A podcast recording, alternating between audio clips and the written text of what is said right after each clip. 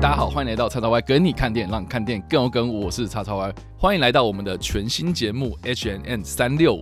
顾名思义，就是我们会用三百六十五天，每一天呢都会以日更的形式呢来介绍一个历史故事，还有一部电影。那这个算是之前我们的影史七日谈的变形啦，因为我们影史七日谈呢就是分享了七则历史故事，然后七部电影嘛。那我们就以一天一天的更新方式呢，带大家来回顾三百六十五天到底历史上发生哪些事情。那我们今天算是首播集啦，那非常的开心，邀请到我们的第一集的客串来宾，我们欢迎金老师 呀！大家想不到吧？客串来宾是我。对，我哎、欸，我必须先说，就是这个节目以后啊，呃，是以我。单口为主啦，嗯，以我单口为主，然后我们第一集呢，就是邀请金老师来帮我们稍微助阵一下。是，其实我很想要投入这个节目啊，只是我本身因为有有有，因为因为你之前讲过，然后我相信就是很多人都有在敲碗，就是一直在我这边敲碗，就说啊，金老师什么时候回来啊什么的。可金老师就是很为难啊，这样。对啊，因为尤其像我今年还要准备教师考试，所以那个 更没有时间了。我衷心希望哪天我考上正式教师，我很多课余时间属于我自己的时候，我、嗯、我们就。可以再度和稳定的合作，嗯，对，但没问题啦，因为我是觉得说，只要有空你就来啊，觉得有趣的、有兴趣的，我觉得都欢迎你来这样子。好的。好了，那今天呢是二零二二年的一月一号，那先祝大家新年快乐，新年快乐，新年快乐。那今天呢，我们要来分享的是一八一八年的一月一号。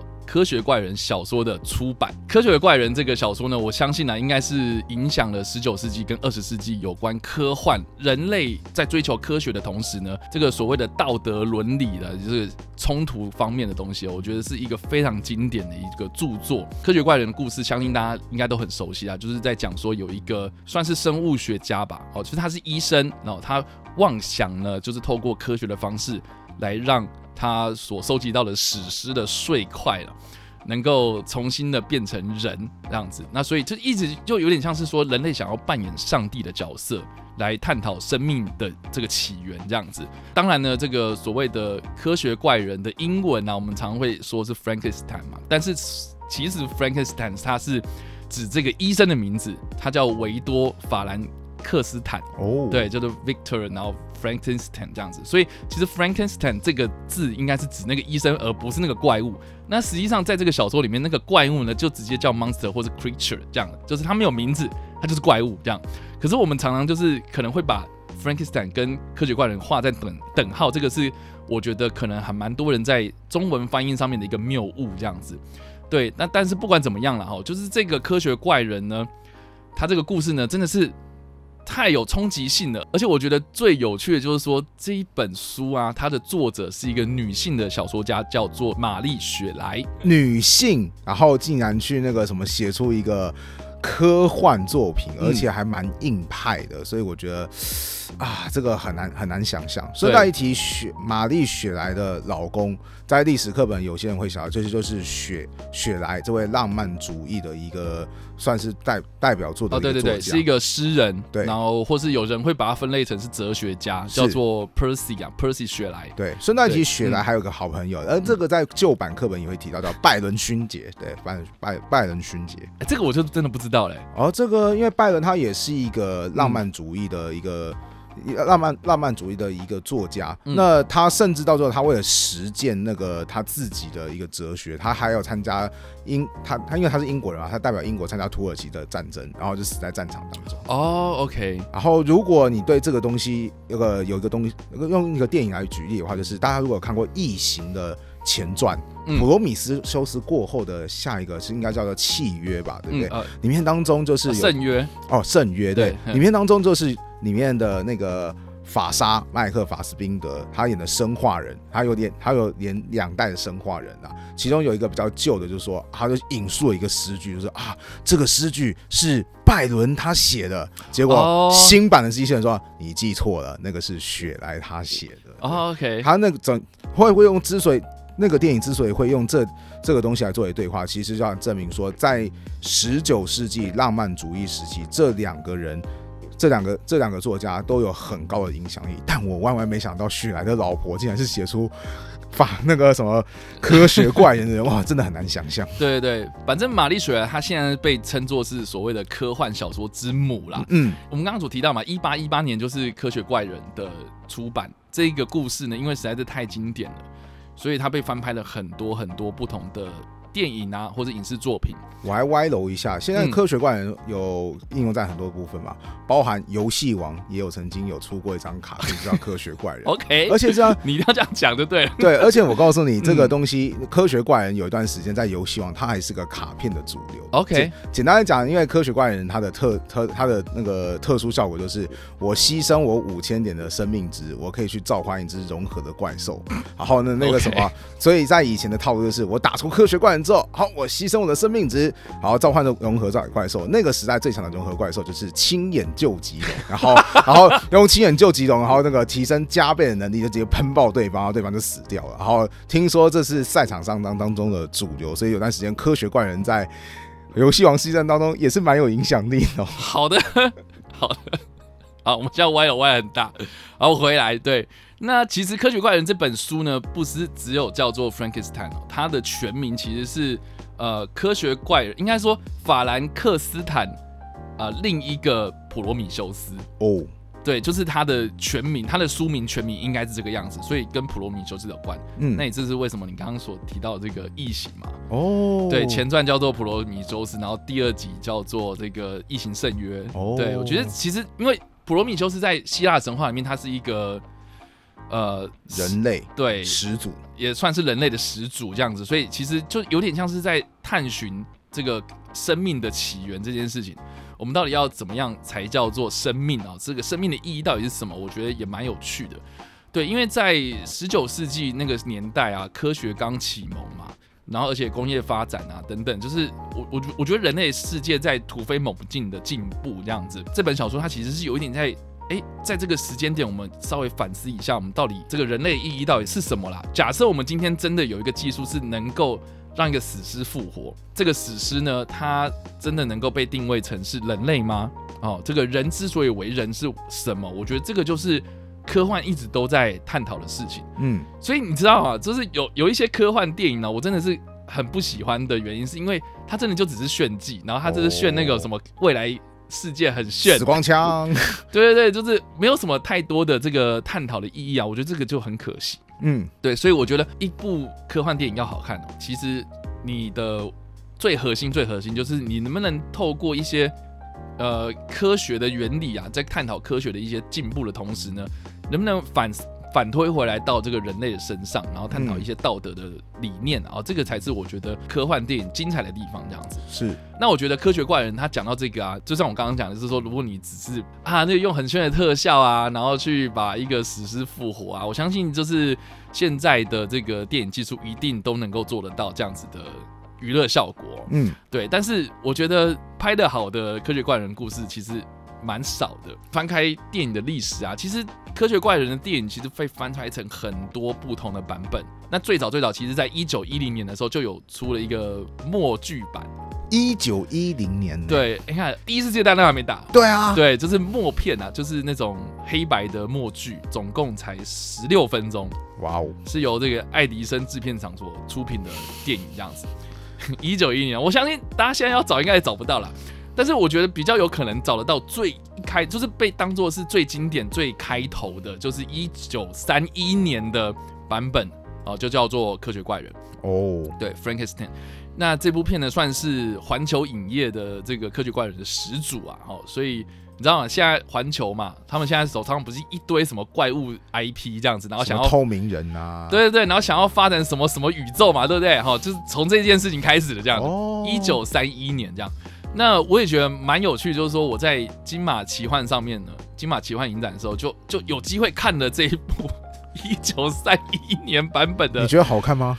我觉得其实蛮有趣的，对，因为应该是这样讲，我自己一开始接触科学怪人的电影，其实是在我非常小的时候，我我已经忘记大概国中吧，还是高中，我忘记了，反正就是呃，在我中学时期的时候接触到一九九四年版本的的这个。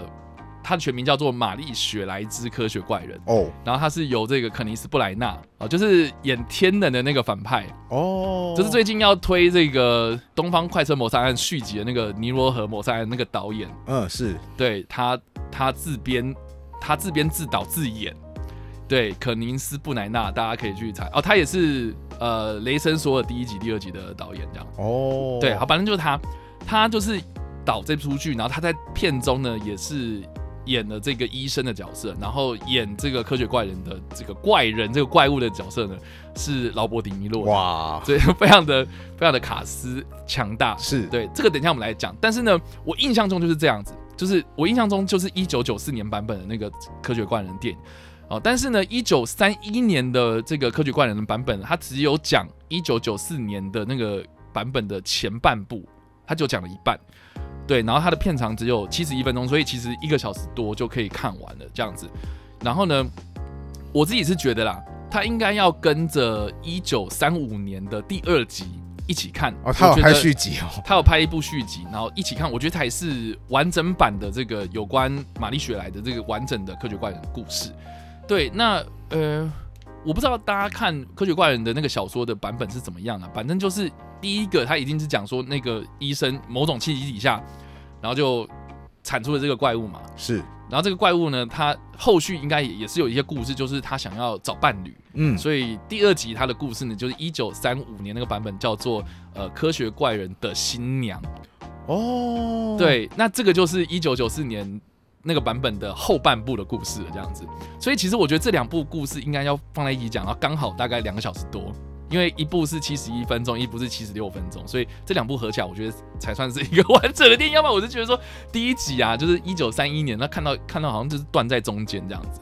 它是那种突然就收掉，就咻，然后啊什么？怎么是这样结尾？是这样子的吗？对。好，那个是，对我真的觉得那个时候我当下真的超级错愕，然后幸好。我就是抢到了两张票，这样，然后所以我就看了两部，所以我就是拜这个金马影展啊，金马奇幻影展的之赐啊，所以就完整看完了一九三一年的《科学怪人》跟一九三五年的《科学怪人的新娘》这两部片，就是讲说啊，科学怪人想要找伴侣嘛，所以就他又复活了另外一个女人这样子，是对。那但是我觉得也蛮有趣，就是说在《科学怪人的新娘》就是第二集的开头啊，他就用了一段，就是有三个那种在十九世纪。那个年代的那种古装的呃人，然后在讨论玛丽雪莱的小说，所以实际上他是在现实生活中的贵族们，然后在讨论说，哦，有一个女人写了一本这样的小说，真是太惊讶了，怎么一个这一个就是很有气质的、很有才的一个才女哦，写出这么恐怖的小说呢？真是太让人惊讶了。对，大家会觉得说我好像讲的好像很奇怪，对，啊、对他们的。讲话方式就是这样，我可以了解。对，就像朗诵，就是我今天的题目是 科学怪人为什么那么惊悚？对，所以就是一开始他是用一个非常呃正式的朗读的方式来引言这一出剧，这样子，好特别哦，果然是一九三零年代，非常特别这样子。所以我在看电影的时候，当下我就想说，哎，我在我哎，我大家进正片了吗？杀小这样子的感觉。可是我我不得不说啦。嗯这个东西也会是我同样的震撼，就是我们刚刚提到，就是女性写出来的科幻小说嘛，跟她同一个时代类型的女性作家。先说啊，在那个时代，女性没有什么工作的机会，所以今天是女性作家都是非常非常难得。那英国一个很著名的女性作家，甚至被认为是女性作家独立的开山始祖，叫做呃简奥斯汀。好，那。同一时期，简奥斯汀他写的东西是什么？什么理性与感性啊，傲慢与偏见啊，其实就是我们今天的霸道总裁爱上我，就是说啊，我们那个女生要出嫁啊，哎呀，好希望有人啊，有人爱啊，哎呀，正好有个有钱的人啊，他就是喜欢我的。同一时间，你去对比玛丽雪莱，他写的是科学怪人，对，尸体接 尸体合体，哇，你真的会觉得天啊，这都是女性吗？怎么会差这么多？对，反正呢，我们回到。我回到电影本身，就是一九三一年的那个版本啊，我觉得算是一个大家对于科学怪人的印象的定点。对，因为我们以前看小说嘛，文字嘛，然后顶多插图，所以比较不会像是你能够想象说那科学怪人长什么样子这样。我觉得三三一年的这个版本，它就是奠定的，就是我们认为科学怪人就应该是长那样，就是个头很高，是，然后很粗壮。然后两边有个棒棒这样。对对对对对，然后这个太阳穴的地方有那个金属接环这样子，哦、这个就是从三一年开始。定电的这个哦，原来那是金属接环。我一直想说，那两个棒棒是什么？对啊，那个棒棒就是接着那个电极啊，哦，所以它才会复活嘛。了解了解。对对对，然后接下来啊，像呃也比较多人常用的画面，就是一九三八年的《科学怪人之子》。那那等一下，那是第三集吗？对，它是第三集。啊，对，它是环球影业的第三部科学怪人作品，然后就是我刚刚所说的科学怪人的新娘的续集《科学怪人之子》，所以就他要了女人。所以又有了小孩，这样哇！你看，人越来越夸张了，你现在知道吗？对，所以而且呢，我觉得蛮有趣，就是所以你看第四集是不是科学怪人之孙？就是、呃、没有 没有这种事情，科学怪人的鬼魂这样子，然后还有科学怪人大战狼人啊，科学怪人之家啊，这些都是后续，就是环球影业他们出品的科学怪人的 IP 故事这样子。哇哦！对，所以啊、呃，到了一九四八年都还有。对，都还有这个这个科学怪人的东西这样子，那我觉得也蛮有趣，就是说其实科学怪人他后来就是衍生出很多不同的作品嘛，甚至是呃，我觉得近期啊，我们不要讲那么久，就是近期什么凡赫辛啊，哦、对。对，凡赫辛里面也有嘛，然后甚至还有那个，我记得那个演那个黑暗骑士里面那个双面人，他也有演了一个叫做什么科学怪人屠龙屠魔大战。哈，对，就是他他把那种动作奇幻元素也加进来，就是。科学怪人是一个斩妖除魔的一个英雄，这样子。哇，对，然后或是那个还有那个啊，呃，詹姆斯麦艾维嘛，就是那个年轻版本的 X 教授，嗯，他有演一个版本，他跟哈利波特啊演了一部呃叫做怪物哦，然后英文叫做 Victor Frankenstein 嘛，就是直接翻译这样子。然后那个詹姆斯麦艾维他就是演那个医生，丹尼尔门德克里夫就是哈利波特啊，他。就是演他的助手伊果这样，我以为说他演科学怪人，我想说没有没有没有没有矮小怎么演？不是，对 对，科学怪人是另外一个演员演的这样子。然后这个版本他算是他以这个医生的角度视角去切入这样子，我觉得也蛮有趣的。只是说这部片后来评价没有很好哦，对，评价没有很好。然后当当期的电影其实也蛮多的，所以我觉得其实也蛮可惜的。但是不管怎么样啦，我自己个人呃。同时呢，也是这个普遍近代的影评们都认为说，一九九四年的这个肯尼斯布莱纳所指导自演的这一个版本，算是近期比较好入门、改编的也比较到位的科学怪人的电影。这样子，了解，大家可以去查一下，就是玛丽雪莱兹科学怪人。我记得好像最近。HBO 有时候也是会重播啦。其实我告诉你，YouTube 这个 YouTube 最近不知道为什么神奇的演算法带我那个看到有网络上就有人在放这部电影，真假的？哎、欸，不要不要，我们要我们要推广正版好不好？大家可以还是我是还没点进去看啊，但但我想说，哇，等一下，为什么 YouTube 上面竟然有这个东西？对，那值得一提的呢，就是说这部电影啊。他其实也有获得了该年度的奥斯卡最佳化妆哦，对，所以就是我觉得蛮特别，就是说他把那个劳罗伯·狄尼诺，就是他演怪物嘛，他把劳勃·迪尼诺画的，就是我真的完全看不出来，就是你没有跟我讲说他的劳勃·迪尼诺，我真的认不出来啊。哇，对对，我也想不到劳勃·迪尼洛演过科学怪人，对，好难跟这两个形象牵扯在一起。对，我觉得很特别的一个版本。对，那大家也可以去搜寻一下这部片，一九九四年的这样。那当然了，我相信呢、啊，未来应该也还有很多这个科学怪人的版本，对，只会陆陆续续的登场。环球影业的暗黑宇宙，对，暗黑宇宙，对之类的等等的。但是我觉得，呃，还是那个核心呐、啊，很重要，就是说，科学怪人他还是在探讨的是有关科学的进步跟人类道德的这个标准。还有生命的起源啊，就是说我们人类到底能不能扮演上帝去创造另外一个生命出来？嗯、这个也是呃，我觉得异形啊，哦这种电影啊，他们一直在探讨的事情嘛，这样子。我想多提一个额外插出一个东西，刚刚、嗯、有提到女作家，可是却写出非常硬派的那种男，很像是男性写的作品嘛。OK，其实也有一个我蛮喜欢的日本漫画家，他叫荒川弘，他的最著名的代表就是《钢之炼金术师》。哦，对对，她也是女生，然后可是她画的那个少。少年漫画超级棒，我觉得它里面也有带到一个东西，就是在《钢之炼金术士》当中有一种生物叫人造人啊，他们其实也也有有一段也有一段对话，就是人造人会说：“我也是个生命啊，你们人类凭什么否定掉我？”然后主角们一时之间也是答不出来，主角们只能说：“啊，你就跟我们不一样啊。”然后我觉得。这个就跟科学怪人有很大的原因。像科学怪人他会想要要一个老婆，他也是说你们人类有人陪伴，那为什么你要留我一个人在这个世界上，那个要承受这个孤独？我觉得真的就是。在那个什么，好像很多设定很炫的同时，真正会让这些作品就是让大家开始讨论，其实你触触及到人类的那种内心的想法。嗯，对，这个我觉得是真的是科幻电影的灵魂。哎、欸，你刚刚提到漫画的部分，嗯，对，也让我想到就是好像伊藤润二也有有我第一部接触这个整完整看完那个什么。科学怪人的故事就是伊藤润二，那时候漫画，对，文字反而读不下去。然后那个只能说伊藤润二他画的很恶心的东西，配上科学怪人还是蛮合适的，就是酷啊。就是你看那那个什么斗篷底下，他就是那个尸体的那种状态。然后我想说，哦天哪，难怪就是所有人看到科学怪人，我先不管他到底是什么东西，哇，管怪人那我太恐怖了。对，没有错，就是可是。科学怪人他，我记得他有一段情节，就是他就是遇到一个眼睛瞎掉的人，他反而在那个时候比较跟别人有所交集。哦，对。然后，可是这个很短暂的交集，随随着就是有其他。正常人看到说，哇，怎么会有个怪物跟一个就是盲眼老人这个样子？然后大家就是这个难得好像有的交流时刻就又消失了。我觉得就好像刚刚我提到稍微提到那《钢之炼金术师》，好像有很多东西就是我们是不是有点被定型了？就是我们的想法是不是定型了？然后那个还有就是我们是不是真的能够？那除了我们好像除了定型之外，我们是不是真能够创出一个新的东西？但是我们又可以给予赋赋予它新的意义？我觉得这都是一个啊很复杂的一个议题，但是我觉得也是很值得探讨的一个。如果有作品这样画描绘的话，也都是很值得探讨深度。而且我真的是觉得，就是也不只是你。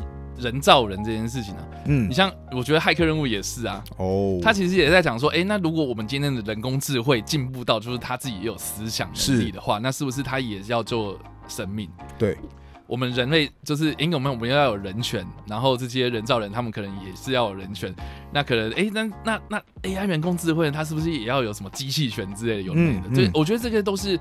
呃，探讨道德伦理的背后啦，是、哦、我们应该要去做的事情，就是我们的科技发展永远都打破我们的这个三观嘛，啊、哦，就是超越我们这个道德伦理啦。那我们的道德伦理永远都赶不上这些变化，这样子，那我们是不是应该要去思考科学的本质到底为何啦？啊、哦，我觉得这个都是很重要的过程，这样。所以我觉得时代在变，从我们以前的写作文字。然后到最后面可能变漫画，然后图片啊，哦，甚至是影像出来了，然后甚至还有动画、卡通、哦，戏剧啊、影集啊等等的这些东西。还有游戏王。对，还有游戏，然后甚至电玩等等的。我觉得这些东西其实都是媒介，哦，就是说他的这个创作的理念到底是什么？我觉得比较重要。所以啦，哦，大家下次看到科学怪人啊，哦，就是不要再只是说什么啊，那个很恶心。啊，这个很恐怖，嗯啊，或者是说哎很恶烂啊，这个很很什么什么这个身体恐怖啊，有的没的这样很恶烂的东西这样。我觉得它其实真正的意义其实是在于说，我们人类应该要去适当的思考一下我们在做什么事情呐。好，就是我们可以做很多事情，我们我们人类可以创造到很多，不管是好的还是坏的。但是我们到底知不知道我们自己在干嘛？这件事情很重要。对，所以我觉得。这个也是作为我们二零二二年的开头啦，哈，最重要的一件事情呢、啊，就是用这个科学怪人来做一个引言，就是说希望大家在新的一年也是能够，不管是新希望也好，或是你未来的这个方向也好，我觉得知道自己在做什么真的很重要。嗯，对，所以祝大家有一个新的开始，这样。好啦，那今天非常谢谢，就是金老师来我们的第一集的客串，耶，yeah, 希望以后有机会有。更多机会来客串。OK OK，好啦，所以以上呢就是我们今天的 H N N 三六五的第一集啦。好，那记得锁定我们明天的第二集内容。那我们下次再见，拜拜拜。